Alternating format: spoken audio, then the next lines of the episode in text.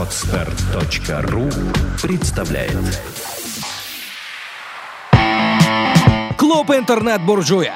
Программа о сильных людях, которые добиваются своих целей, которые добиваются своего, которые добиваются. Здравствуйте, уважаемые слушатели. Я интернет-буржуй Андрей Рябых. Это очередной выпуск моего подкаста «Клуб интернет-буржуя». Сегодня у меня в гостях Александр Куприянович Сикацкий. Да, здравствуйте. Это российский философ, публицист, писатель. Родился в Минске в семье военного летчика. В 1977 году, 1977 году отчислен за изготовление и распространение листовок антисоветского содержания. Четыре месяца провел в следственном изоляторе КГБ. Служил в стройбате. В 1988 году восстановлен в ЛГУ. Закончил аспирантуру. Кандидат философских наук. Диссертация «Антология лжи». Преподаватель кафедры социальной философии и философии истории с ПБГУ. Имеет двух дочерей. Один из лидеров идеологической группы, получивший название «Петербургские фундаменталисты», лауреат премии Андрея Белого, область научных интересов, метафизика лжи, проблемы исторического времени, философская шпионология, философия соблазна, история чувственности. Его труды, дальше маленькая ремарка, вынос мозга. Поэтому ты готовил эту справку, он прям так и написал, вынос мозга. Все правильно? Все соответствует действительности, кроме количества дочерей, потому что я имею трех дочерей и еще одного сына. А в остальном все, в общем... А, то есть их три, да? Да. То есть с момента, видно, это, как Ну, это попало куда-то это в справки. с- видимо, самая древняя часть справки, которая А. в таком виде все еще остается. У меня масса вопросов, я поэтому м, постараюсь не разорваться от того, что меня это э, распирает изнутри. А вот застенки КГБ, они действительно такие были мрачные, как про них рассказывают? Вас на Литейной, куда упекли-то? Ну да, в этом Большой дом? знаменитый большой дом. Из на которого Колыма видна, поэтому на, на большой, на да? Каляева, да. Э, В принципе, конечно, я думаю, что вот с разной временной дистанцией это всякий раз выглядит по-новому. То есть иногда, конечно, те первоначальные чувства пребывания в камере были далеки от оптимизма, но так иногда, оглядываясь на прожитые годы, думаю, что это было в чем-то даже такое захватывающее приключение. И с точки зрения опыта, и с точки зрения э, людей, с которыми я там пересекся, в смысле сокамерников, которые проходили по тогдашним. Ну как вот крова- статьям. кровавая гибня тогда была? Ну как модно сейчас говорить, да, кровавая гибня. Она действительно была кровавой? Или это были нормальные, воспитанные люди, которые решали свои задачи? Или они не были такими? Ну, все было технически неразличимо, то есть все там э, как серые мышки, эти охранники и исследователи. Ну, конечно, я помню, когда первый раз повели по коридору, а там такое правило, если навстречу идет конвойный Мгм. с кем-нибудь другим заключенным, то надо отойти в сторону куда-нибудь в ближайшее помещение. И меня так слегка в это ближайшее помещение, можно сказать, втолкнули. Я подумал, Мгм. ну вот все, сейчас кровавая гобня будет бить. Они били, да? Они били, да. То есть, в общем, обращались достаточно корректно, ну, не считая того, что камера есть камера, там круглосуточный свет и, так далее.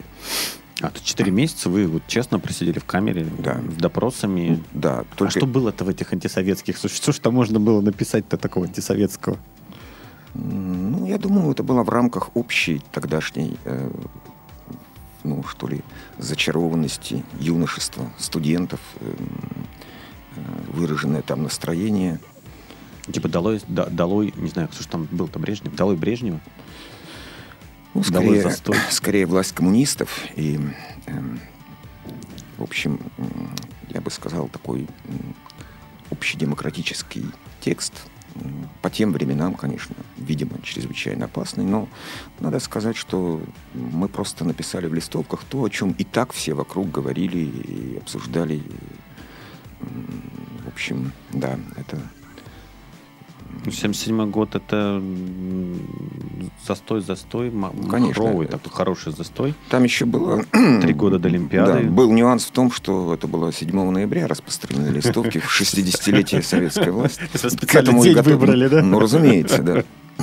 То есть вы мало того, что махровый антисоветчик, так вы еще замахнулись на святое завоевание октября, да? да. Хорошо. Причем, я подозреваю, если сейчас эти листовки прочитать, большая часть бы людей сказала, да, типа у нас в форумах пишут больше сейчас о Путине. Безусловно, безусловно. Замечательно. Кому вы их раздавали это хоть? То есть вы вышли на улицы большой толпой и начали раздавать листовки? Э, Ну, мы их э, именно распространяли. То есть оставляли, например, в телефонных будках, которых тогда было полно, в подъездах, в почтовых Так, чтобы никто ящиках. не заметил. Ну, да, чтобы все-таки, по крайней мере, успеть их все распространить. А сколько их было, кстати? э, м? Сколько их было? Тысяча? 500. 500? Да, 500 листовок, отпечатанных фотоспособом. То есть это был сфотографирован, написанный плакатик, который был сфотографирован и То есть ксероксов не было, они все были Конечно, на учете. Разумеется. Поэтому вот это были такие эм, весьма любительские фотокопии, но, в общем-то, 500 это было не так мало, и сколько мы могли, с- сколь- столько и распространили.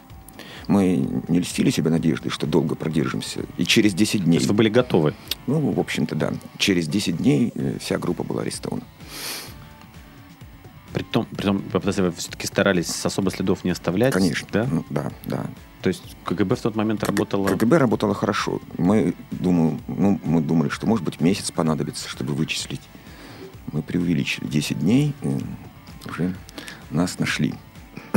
Да. Интересная история просто. Сейчас-то это выглядит как, знаете, это практически как э, детектив, да, потому что сейчас же люди в интернете могут прочитать намного более интересные, злостные высказывания, и никто ни за кем не приходит, никто никого особо не ловит, потому что в целом это Разумеется. стало нормой нашего Да, общества. да. Не воспринимается так, что кто-то кого-то хочет там свергнуть или какой-то строй разрушить. Мы предыдущей встрече, да, то есть э, мы уже встречались, говорили, да, э, зацепили очень интересную для меня тему под названием авторизация мира. Да. Можно повториться? Можно или рассказать как-то это по-другому? Вот Мгм. этот кусок. Я вот впервые от вас его услышал, и он не очень заинтересовал. Мгм. Что такое авторизация мира? Ну, под этим термином авторизация я понимаю высшую персональную степень устремлений и желаний, потому что существует э, множество анонимных стимулов, которые как бы так общезначимы. Ну, деньги, местечко во власти, комфорт. Это анонимные. В общем-то, да, это Позже то, что тогда спрошу. Все, то, что, то, что Ницше называет слишком человеческое, все так называемое человеческое, слишком человеческое, это некое, ну, это человеческий удел, который должны каждое поколение э, на своем веку испробовать. Анонимно, потому что денег нет персонификации? Да, потому что это не является твоим собственным выбором. То есть здесь э, твоей авторизации мира в принципе нет. Ты же можешь деньгами изменить мир? Там, или часть мира? Или это иллюзия? Нет, это все можно заменить, но в том-то и дело, что в этом случае мы просто повторяем анонимную матрицу э, поколений, которые были до нас, после нас. Дело в том, что, ну вот, например, простейшей формой авторизации является обещание. Мгм. Мы что-то обещаем, и это значит, что мы э, имеем в виду какое-то будущее, которое наступит в соответствии с нашим обещанием. В зависимости от его прочности мы э, э, немножечко перестраиваем мир в том направлении, что все-таки в нем присутствую я. В данном случае я обещающий. Обещание может быть и проектом, как это Мгм. делает, например, Мгм. художник. М, Это будет некий встречный замысел о мире, потому что есть, например, замысел Бога обо мне, Мгм. и я ему должен ответить встречным замыслом о мире. И в этом смысле авторизация — это предельно широкий контекст человеческого бытия, куда вписываются и проекты художника, и его Мгм. произведения, Мгм. и, и некоторые, э, я бы сказал, даже бизнес-проекты в высшем смысле этого слова, в том плане, что вот тут ничего не стояло, ничего не крутилось, Мгм. пришел ты, и все закрутилось и теперь растет в соответствии с твоей авторизацией. То есть, в принципе, момент авторизации как персональный может быть везде. Но он может и отсутствовать. И тогда мы имеем дело вот как раз с этим а, анонимными э, расписаниями, графиками, где мы точно так же взаимозаменимы любым другим существом, любым другим человеческим телом. В принципе, по Мгм. этим матрицам можно очень даже успешно двигаться, и можно прожить жизнь, ни разу не попытавшись авторизовать мир, то есть все-таки э, как бы дав его со своей точки, в своей редактуре, да, условно говоря. Что мы рассматриваем как высшую форму желания, я, во всяком случае. Вот смотрите, хорошо очень прозвучало. С одной стороны, Бог вам дал предназначение, да? С другой стороны, вы выдвигаете ему свою версию авторизации мира, да? Это должно быть чем-то единым? Или у человека есть выбор? Ваша версия. Мы опять говорим только про вас, да, то есть вот ваша версия. Ну, да, это зависит от расслышанности, от расслышанности зова. Мы же всегда можем его недослышать или недорасслышать, Мгм. или среагировать на эхоэффект, вот на эту реверберацию вещих глаголов. Но в любом случае э, человеку в его э, исполненности, в его таком э, настоящем бытии как дизайн, с- пользуясь термином Хайдегера, подобает авторизовать свое существование. То есть в том-то и все и дело, что как бы у нас хорошо ни шли дела, они могут идти сами собой. Ну, вроде бы настолько все прекрасно устроено, что э, вот тебе и материальные блага, вот тебе и э, струи симпатий, возможности чего. Все, казалось бы, идет великолепно. Но почему-то эссехомо человек есть существо, которому даже в этом случае обязательно требуется авторизация. Требуется что-то. Вот просто есть у тебя прекрасный зеленый забор, а надо покрасить его в желтый цвет, и ничего не поделаешь. Ты идешь и реализуешь завиток своей воли. Самовыражение. Да, э, просто минимальная персональность бытия. Это самый такой минимальный уровень, благодаря которому э, воля сохраняется, несмотря на мощнейшее противодействие и несмотря на попытки ее подменить э, фоновым успехом. То есть авторизация это и есть э, э, азъесим. То есть это некоторая такое, такая заявка о себе. И не случайно мы можем сказать, что все в человеке э, подталкивает его к этой авторизации. Сама речь, потому что мы, как правило, говорим о том, что будет или должно быть. Или было, но было, может быть, э, и подлежит пересмотру. Э, Речь никогда не идет о том, что уже есть, в смысле простого перечисления. Ну, или, во всяком случае, мы эту коммуникацию не продолжаем. Тем более, это форма обещания, да, как мы уже говорили, форма проекта. И когда мы э, реализуем этот проект, мы, конечно же, заявляем его как некую данность, вот это наше будущее, и тщательно прорабатываем его содержание, каким оно будет, будут ли это э, эстетическая редактура мира, как предполагает художник, или какой-нибудь новый этос, или просто э, ну, более яркое предъявление того, что уже многократно предъявлялось до нас, но важнейшее э, и в каком-то смысле высшая фаза человеческого пребывания в мире – это, конечно, авторизация поступков, действий, мыслей. И авторизация, предъявляемая в той или иной форме. В форме произведения, в форме эм, свершаемого дела, которое идет благодаря тому, что я его запустил, и оно продолжается. Ну, или в той или другой форме э, вот, э, вот от борьбы за признанность, то, что Гегель называет борьба за признанность. То есть некая состязательность, которая всегда существует. Если сталкивается несколько авторизаций, что происходит? Побеждает сильнейшее? Да, всегда сталкиваются несколько авторизаций. Это и есть борьба за признанность. Они, можно сказать, воспламеняют друг друга и необходимы друг для друга. Конкуренция – это хорошо. Ну, Это в, в таком контексте идет. еще более радикальным, то есть то, что греки называли, например, агональность или состязательность. Мгм.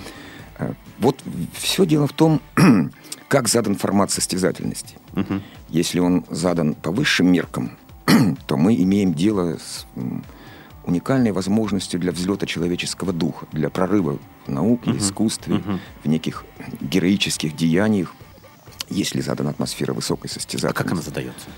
Ну, она задается именно эм, выбором лучших среди лучших. То есть мало просто победить врага или одержать м, победу. Надо еще поразить своих товарищей, которые тоже делали это дело и признали, что ты первый, что То есть это два- там два фактора. Ахилл или Гектор. да. И опять-таки, если это на уровне полиса, то есть полноты завершенности бытия человека размерного, то это прекрасно.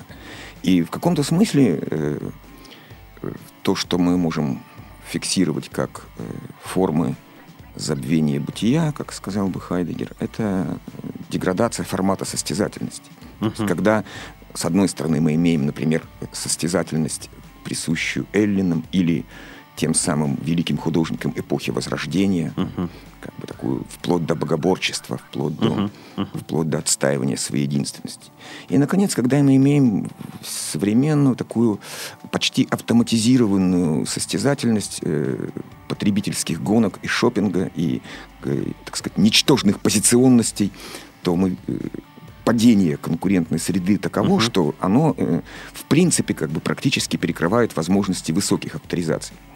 Я услышал два для себя главных э, элемента. Первое, мало того, что ты решил поставленную задачу, ну, то есть победил врага, да, э, ты еще должен добиться признания у своей, ну, не знаю, команды или Да. тех, кто с тобой стоит вровень. Они должны признать, что ты не только победил, но ты сделал это еще максимально красивым, эстетичным способом. Безусловно. Да. То есть И, в этом случае вот это и есть нормальная, правильная конкуренция.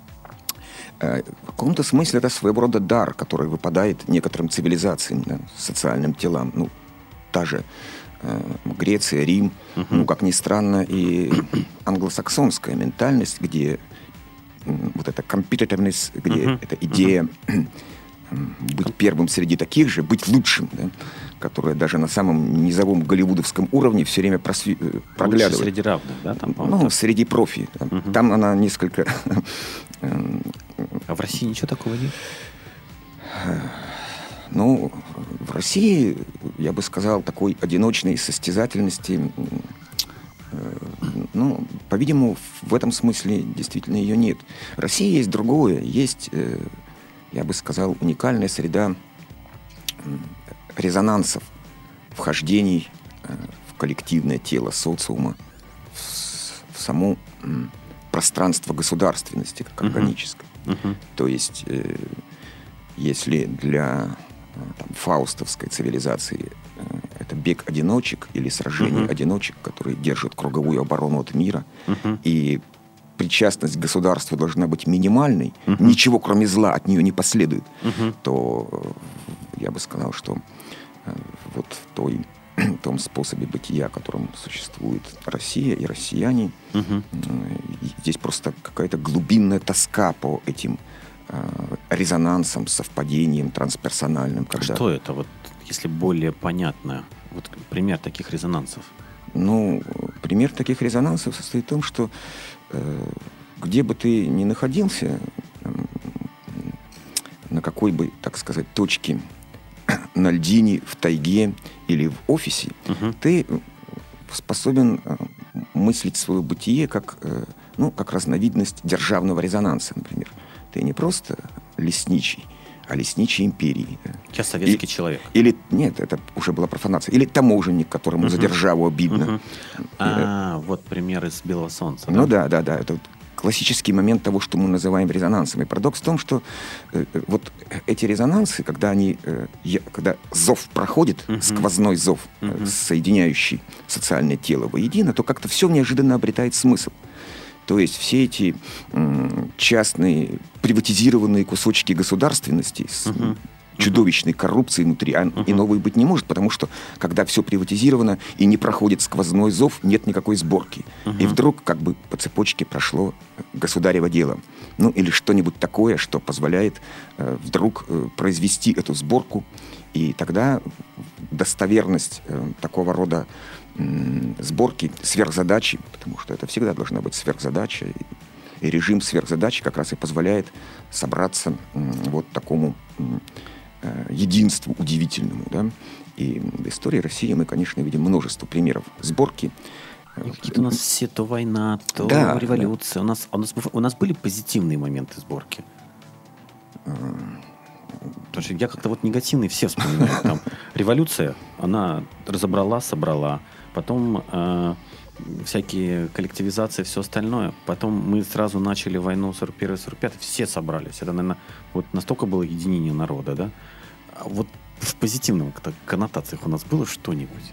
Ну, видите, все зависит от точки отсчета, э, от того, от- от- с какой площадки мы смотрим. Конечно, когда мы смотрим с позиции частных индивидов, человека, заброшенного в мир, это ж просто шум и ярость, и, Мгм. и, и где ты в, этих, в этом скрежете металла. Мгм. Но Ницше все время говорил, когда он описывал некие, как он говорил, праздники э, архаической жестокости.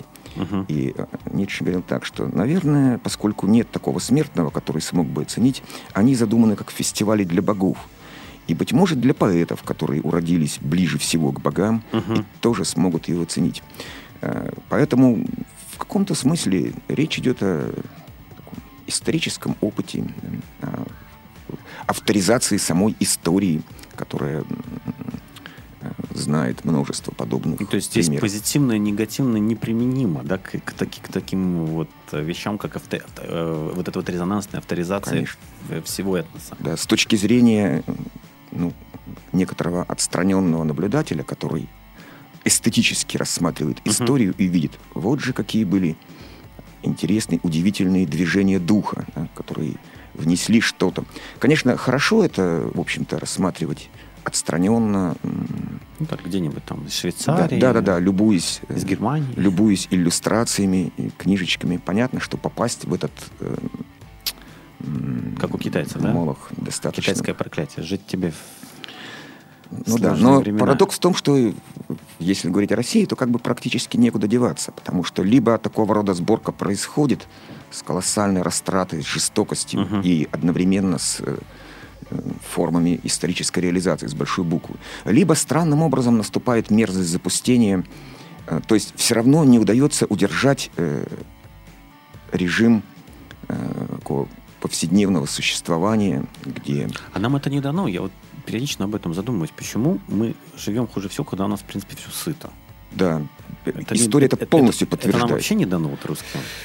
Я тоже об этом задумываюсь. Ну, вспомним хотя бы эпоху там, того же Николая Первого, который Мгм. вдруг решил, что надо нам завести нормальных, приличных чиновников. Он Мгм. завел все это так называемые присутствия со всеми этими коллежскими асессорами, э, с их мундирами. И казалось, вот э, в эти присутствия, где производятся бумажки, где как бы сама Мгм. эта рутинная, обычная жизнь, э, похожая на жизнь европейской бюрократии, но именно в этот момент и нарастает мерзость запустения. Мгм. То есть действительно э, рост, э, неслыханный рост коррупции, обесмысливание самого сущего, зарождение э, э, революционных элементов, которые не могут на это не реагировать. И в конечном счете ведь тот же, э, тоже, так сказать, гоголевское описание его петербургской повести, это же описание инфернального. То есть Гоголь с его инфернальным зрением, он видит, что что там Сорочинская ярмарка, Лемит, Мгм. говорит, вот Мгм. настоящие чудовища эти николаевские чиновники. И так было всегда. Вплоть, например, до современных, э, современного ощущения, когда у власти техническое правительство, в любом случае эта мерзость запустения нарастает. Не знаю, знаком ли вам, например, такой роман Терехова «Немцы», очень любопытный, он лауреат, по-моему, премии Букера, Мгм. где как раз описывается, э, э, ну, скажем так, мир Лужковской Москвы, всех этих чиновников, Мгм. префектов. Мгм. И роман назван «Немцы» не случайно, поскольку речь идет именно о, некоторых, о некоторой внутренней колонизации. Мгм. То есть это как будто бы абсолютно чуждые люди, новые варяги. да. Мгм. Но одновременно в их бессмысленности э, мы понимаем одну вещь, что если бы вдруг эти самые коррупционеры расслышали, как по цепочке проходит зов Мгм. государева дела и государева слова, все, возможно, расставилось бы по своим местам. То есть именно трансцендентная задача, будет ли она мировой революцией, э, там, возвращением во все океаны или освоением космоса, странным образом из этой мерзости запустения способна сформировать некое жизнеспособное тело страны, империи, державы, которая вновь будет безжалостно растрачена, и вновь, э, по-видимому, погибнут те, кто готов э, отчизне посвятить души прекрасные порывы. Но деваться некуда, потому что альтернативой будет все та же мерзость запустения. И, и вот э, это такое странное жертвенное бытие, сколько мы не рассматриваем историю, мы всегда обнаруживаем У нас как-то вот мы циклом либо вот то, вот либо другое. То есть мы, Да. у нас начинается все хорошо, все хорошо, ну, статистический период, все, все, хорошо, все закончилось э, застоем. Застой плавно перетек в такую очень софт вариант революции, распределения собственности, когда, наверное, впервые она прошла без э, серьезных потерь среди людей. То есть умудрились поделить собственность, особо никого не убив. Ну, в больших количествах. Э, Если говорить об этом, да. Хотя тут мы, конечно, должны, как это не парадоксально, сказать спасибо братве, той элите 90-х, которая сохранила единство России. То есть они сохранили единство Парадоксальным России? образом. Думаю, да. Сложный период, я вот... А, Сложный, У Хлобыстина, вот у него там в его доктрине была такая интересная мысль, я, к сожалению, недавно только пробежался глазами, что вообще э, русский это народ воинов, это народ войны. Во всех остальных э, дисциплинах они чувствуют себя дискомфортно. Лучше всего они чувствуют себя, когда идет война. Ну, я- воины — это акцентирование одного сословия, опять же. Скорее, это народ сверхзадачи, в То том, есть там в том числе и воинской. полететь в другую галактику это нормальная для нас задача. Конечно. А сделать нормальный автомобиль это для нас слишком приземленно.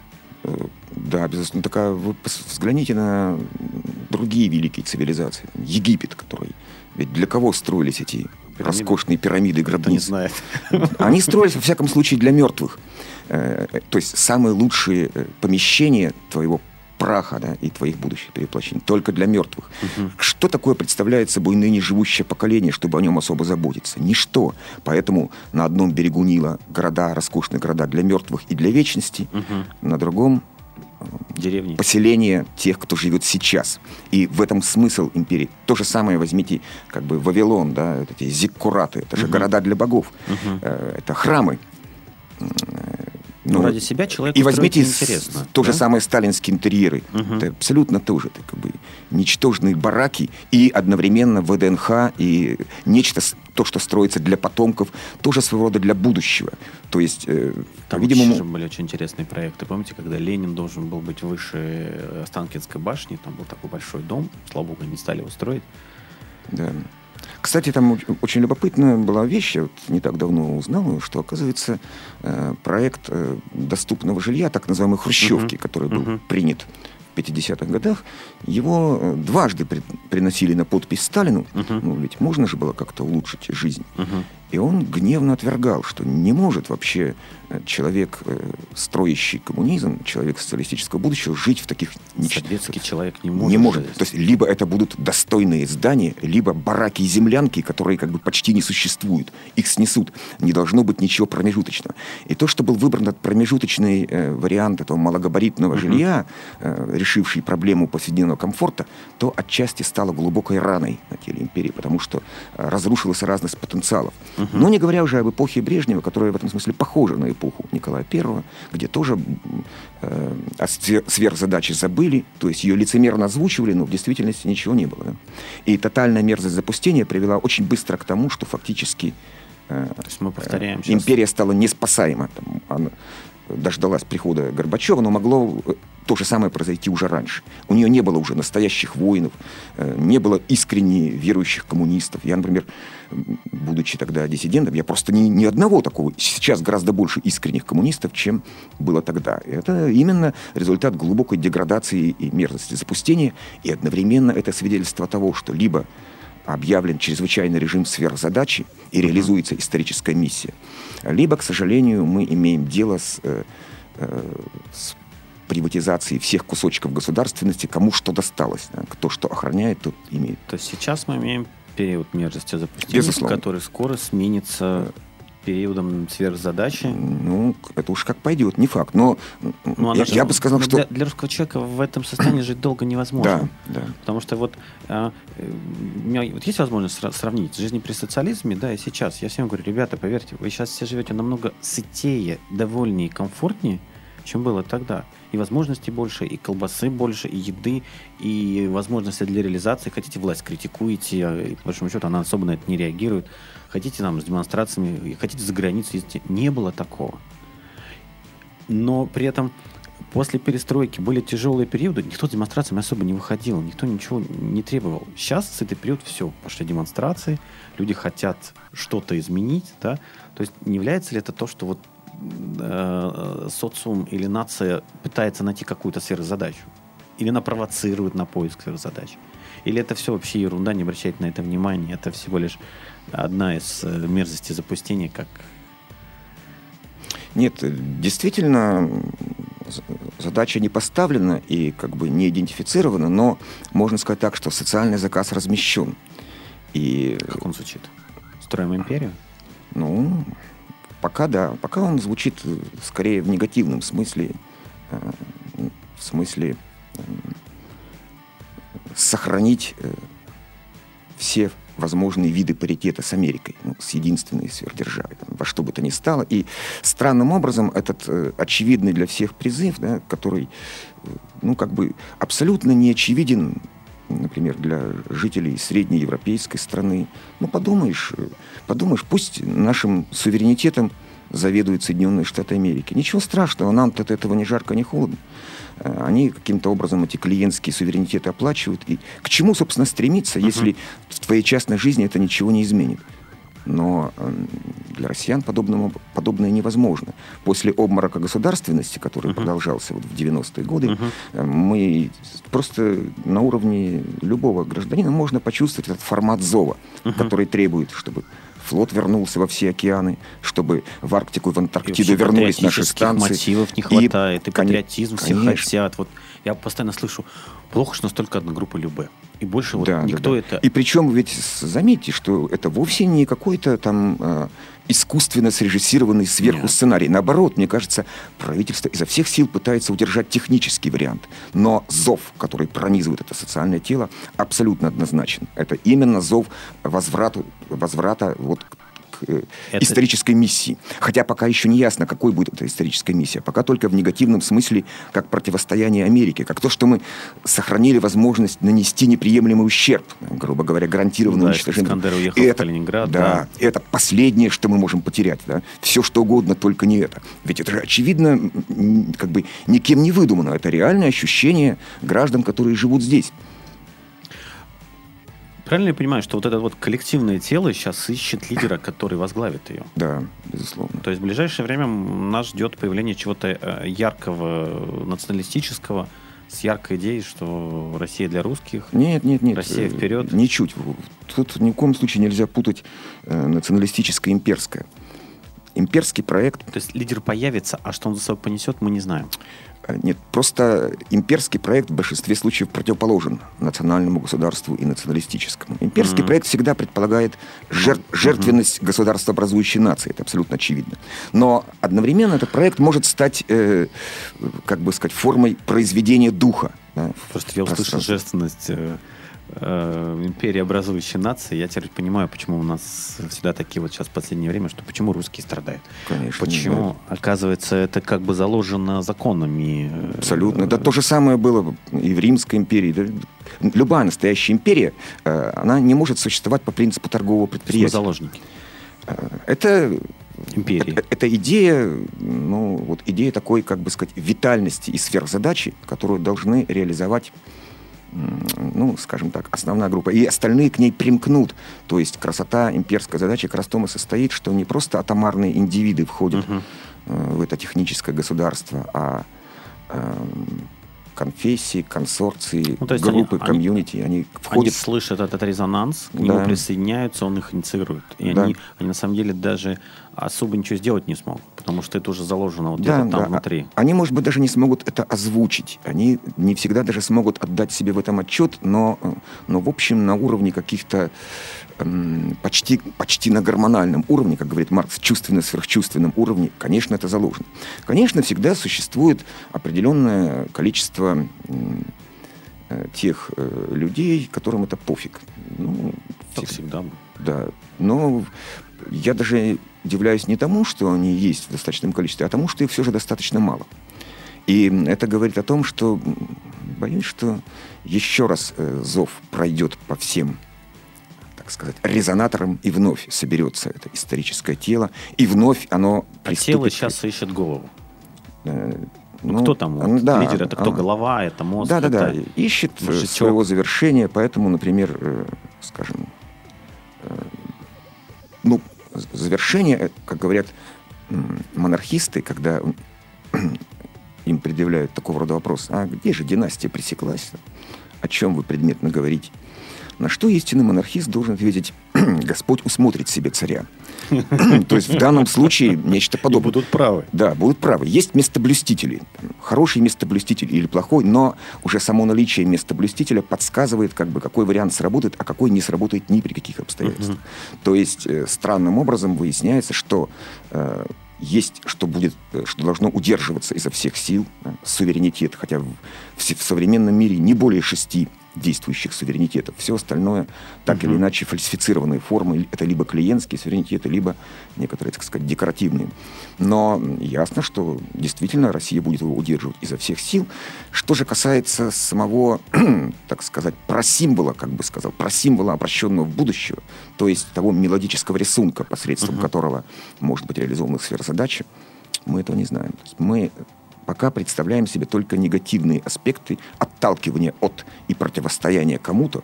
Мы можем представить себе, как бы, что не имеет перспектив, но что именно имеет перспективы и что их получит. Именно для нашей И- страны. Да, да, да, мы этого не знаем. И, и сколько не объявляет тендер на национальную идею, совершенно бесполезно. Опять-таки, либо Господь усмотрит себе царя, либо придется переждать. Вопрос, связанный с мефистофельской цивилизацией. Просто мы... с- э, Можно про них чуть по- поподробнее? Потому что мы с вами это обсуждали, слушатели это не слышали.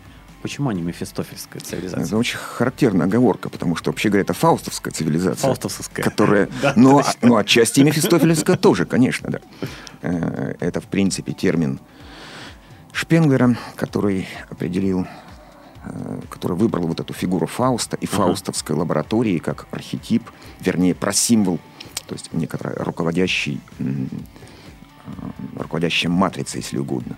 Ведь э, в сущности Фауст, доктор Фауст, Магический камень, да, это, золото. Э, Это кто это вообще говоря? Это некий такой ученый-одиночка, который доби- добивается всемогущества э, всеми силами, которые в его распоряжении, будь то э, алхимия, чернокнижие, Мгм, химия или э, ядерная физика.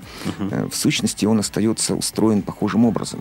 Он, ему хочется найти ту точку опоры, которая позволит перевернуть Землю. Ему хочется э, некоторым образом тоже продиктовать свою редактуру мира, но м, безусловная м, ограниченность или, если угодно, беда фаустовской цивилизации как раз э, принципиальном одиночестве ищущих. Фауст не, не знает и не понимает резонансов метаперсональных. Он всегда один, он всегда... э, Ему нужны, эм, как бы сказать, э, картонный персонал. Поэтому, если в средне- возьмем средневековые легенды о докторе Фаусте, это тоже... Там он очень часто фигурирует как доктор кукольных наук. Ему нужны куклы, марионетки. Или он хоть- хотел бы вырастить гомункулуса, то есть некого человечка, который недосубъект. В этом принципиальное отличие, например, от форм органической государственности, когда бытие с другими, какими бы, бы загадочными, непонятными эти другие не были, вот оно предельно достоверно, желанно. А фаустовская цивилизация именно так и устроена, что чем меньше ты имеешь дело с другими, как с субъектами, тем тебе спокойнее. Поэтому, например, э, скажем, голос свидетеля следует заменить голосом вещей, например, вещественными доказательствами. да. Э, Вместо человека должны говорить вещи, потому что вещи не лгут. Это невероятный страх быть обманутым. Это поиск всевозможных противообманных устройств. И в каком-то смысле движение в этом направлении, там, которое породило и криминалистику, и дисциплинарную науку, эм, где именно нужно прислушаться к свидетельствам наподобие отпечатков пальцев, замочных скважин, а не голос самого человека. да. И вот э, через... э, В итоге гомункулус был синтезирован. Только не в, не в лаборатории, не в реторте, а в некотором пространстве массового обольщения, вот в этом, э, где сработало оружие массового обольщения Голливуд, где сработала политкорректность, и получились достаточно такие вообще прозрачные, по-своему счастливые хуматоны с их политкорректностью. Это тоже же своего рода гомункулусы, которые э, почти не Причем имеют... папа, мама сейчас пропадает. Теперь родитель Конечно. один, родитель два. Совершенно То верно, есть у них да. идеально да. это все получается. Да, да, они постепенно, их там, это глубинное, бессознательное потихонечку редуцируется. Пожалуй, что Фрейд уже не нашел бы себе столько клиентов, потому что все существенно упростилось.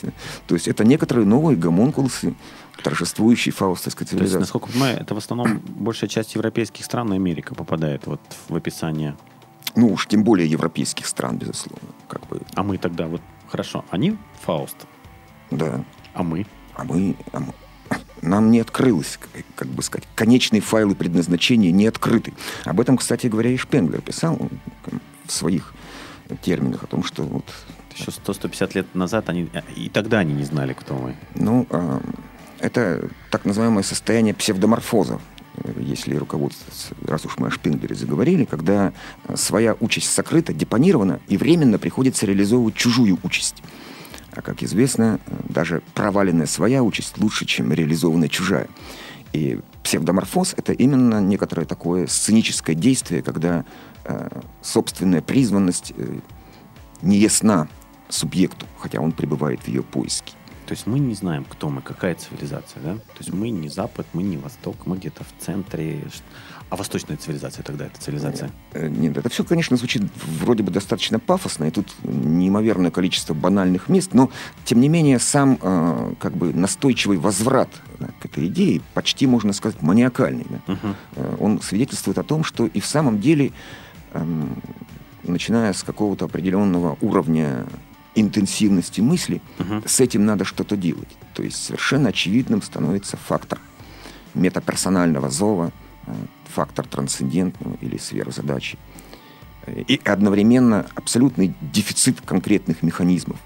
И еще это понимание того, что, э, что тихое обывательское счастье э, соседней Европы ну, просто не светит принципе не светит.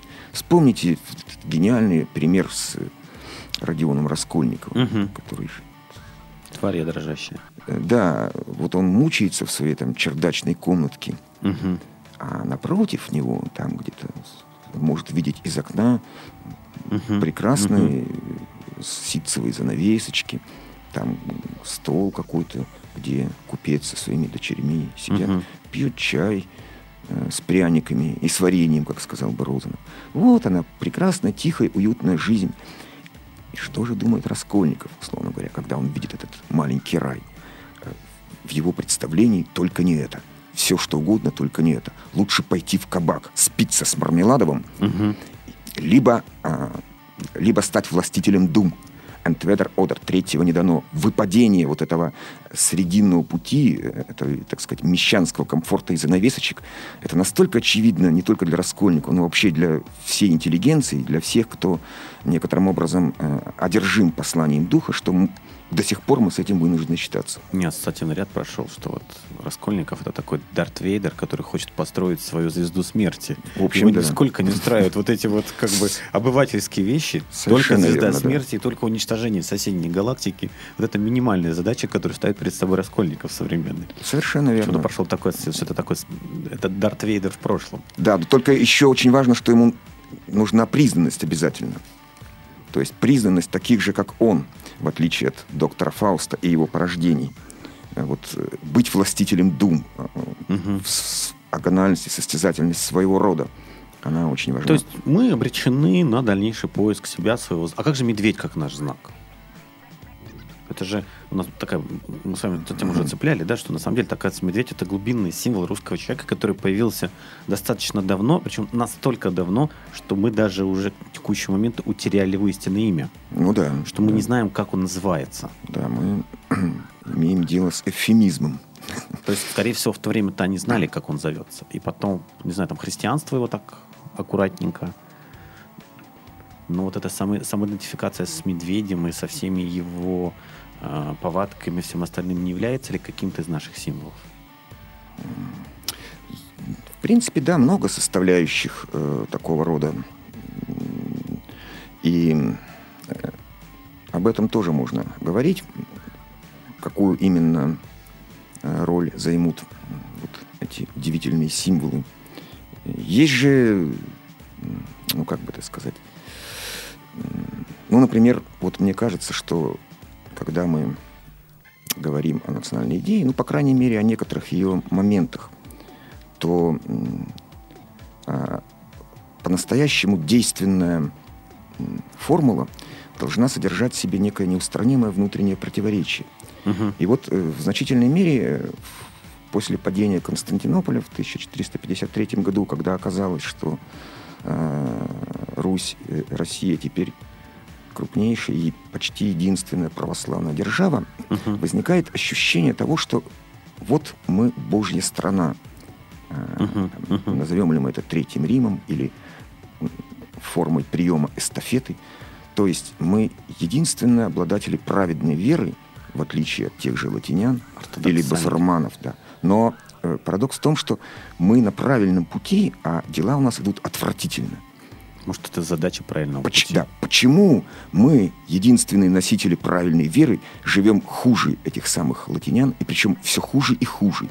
Вот это странное несоответствие Мгм. между тем, что м, возлюбил Господь Россию, а при этом непрерывно мучает ее, м, является той формой внутреннего противоречия, которое постоянно требует разрешения.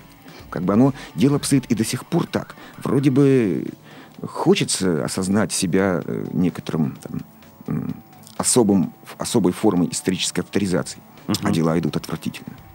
И, а поскольку с этим надо что-то делать, а что именно делать непонятно, эм, обнаруживается то, что мы можем назвать беспокойство духа. В данном случае на уровне метаперсональном, историческом. И эта обеспокоенность духа не дает э, возможность э, жить простую человеческую обывательскую жизнь за занавесками и быть этим счастливым. То есть то, что в принципе доступно эм, э, для европейца, не только европейца, то как бы э, является лишь краткосрочным периодом отдыха, неким предбанником эм, русского экстаза или там экстазиса. Э, Ну, какое-то время отдохнув от обморока государственности, от очередного испытания, можно здесь провести.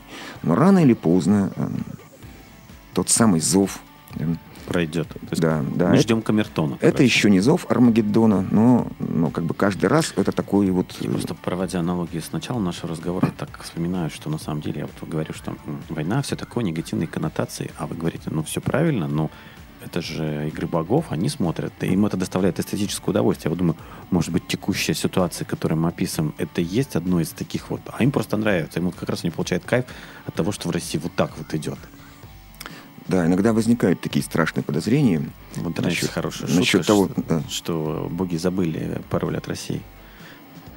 Может быть, да. Ну, а уж насколько преисполнена иронии, это муза истории Клио, э, остается только удивляться. И Я задам последние вопросы. Мы, я, у меня еще осталось их масса, и мы уже перебираем время. Ну, Ну. неважно. Их цивилизация, цивилизация Фауста. Наша непонятная. Восток это что? Ну, э, что ж, в действительности, э, так как понимают Восток, э, что называется, на вскидку, то, конечно, это коллектор всего того, что не является нашим. Понятно, что путь поднебесный один, а, скажем, путь Япония. э, Японии, Индии совершенно другой. Возможно, там появление и новых, э, скажем так, исторических Какие у них символы?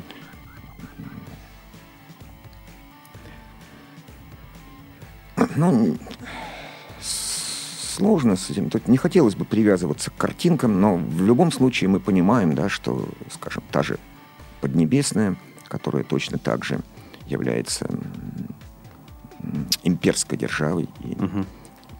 сколько бы не сменялось династий, э, но, тем не менее, она существует некоторым своим уникальным способом, когда в Поднебесной генерируется соблазн, Мгм. высокого уровня, условно говоря, соблазн нефритовых, нефритового ларчика Мгм. или какого-нибудь шарика, вырезанного из слоновой кости, Мгм. или э, прекрасно разработанного ритуала, а вокруг периодически э, номадические потоки пронизывают Поднебесную, в очередной раз покоряя ее. Но каждый номадический поток оседает там, потому что, ну а как ты не очаруешься этим нефритовым ларцом, Или чайной церемонией. И происходит такой, как бы сказать, постоянный захват. Поэтому уникальность этой страны в том, что проиграв более 100 войн, она смогла, тем не Остаться менее, жить. да, и, э, экс- эм, и некоторым образом э, приручить и растворить да, тех, кто ее завоевывал. Э, Как, как ни парадоксально, тут э, есть кое-что общее с Америкой, как таким, э, как сказать, фигурой плавильного котла, хотя пути различны. И, ну, в принципе, конечно, когда мы говорим вот о такого рода метаистории, здесь очень велик э, соблазн остаться в рамках метафор, в рамках каких-то ярких картинок, э, но и их мы не должны упускать из виду. Книга одна, которая вас изменила.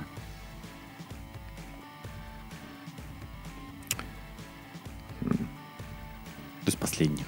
Из, де- из детства. Любая. Вот из любого периода, вот реально вот, прочитал, и она изменила. Ну, пожалуй, что это Кант. А какое? Это Кант, критика чистого разума, которую мне довелось прочитать, можно сказать, в подростковом возрасте. И я понял, что какой смысл жить, не понимая такой книги? Просто неинтересно.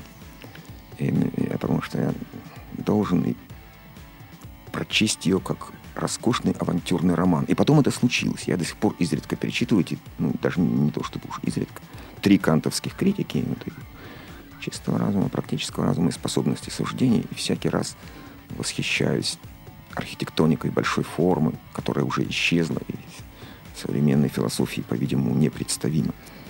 То есть, Топ-3 книг, которые вы рекомендуете к прочтению. Вот слушателям. вот видите, если бы вы э, сказали заранее, я бы, может быть, тщательно Да вот встречает вас человек на продумал. улице. да. Ну, что порекомендуешь почитать? А вот скажи. И вот вам первое, что вам в голову приходит, вы прямо вот, читай. Ну, если уж э, так не апеллировать Канту и Ницше, да, а все-таки ограничиться последним временем, я бы, наверное, выделил э, Владимира Мартынова, Мгм. нашего музыканта, теоретика и настоящего мыслителя. Мгм. Ну, например, «Пестрые прутья Якова». Так, вторая. Великолепная же книга. А, Второе я бы, э, пожалуй, назвал все же Брайана Грина. Допустим, «Элегантная вселенная». Так, третья. И э, третье... м, Ну и третье, пожалуй, Бориса Гройса. «Комментарий к искусству». Очень содержательная, хорошая книжка. Что замечательно, ни одной из этих книг не знаю. Составлю себе в список чтений. Попробуйте почитать, я Александр, думаю, вас... спасибо вам большое. Я вот, Спасибо. у меня осталось 80% незаданных вопросов, но даже то, что вы рассказали, уже, я думаю, приводит людей, как принято говорить, в когнитивный диссонанс. Ну, пускай.